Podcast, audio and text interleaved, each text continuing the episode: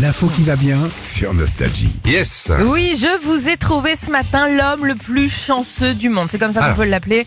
Il habite à Aguipavas dans le Finistère et à chaque tirage de l'euro million, bah, il a son petit rituel. Il va se faire une petite grille dans le café de sa commune. Ok Donc vous avez des années qui jouent à chaque fois les mêmes numéros, les dates de naissance de son entourage, de sa famille. Et euh, bah, il y a quelques jours, il va jouer à l'euro million et là, poulette, il oublie ses lunettes Mhm. qui fait que monsieur ne voit pas très très bien. Ah. Alors, il coche quand même euh, ses cases, hein, pensant jouer les dates de naissance de sa Non, femme. non, non, non, non, non. Si, si. Et euh, bah, non, sauf il se que trompe. il a tout coché à côté en fait.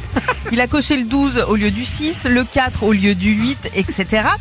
Et mais en se plantant sur toute la ligne, et ben il a quand même eu les 5 numéros et une étoile Oh là là, c'est qui génial. lui a rapporté quand même 200 000 euros. Oh là là, c'est ça qu'il faut faire.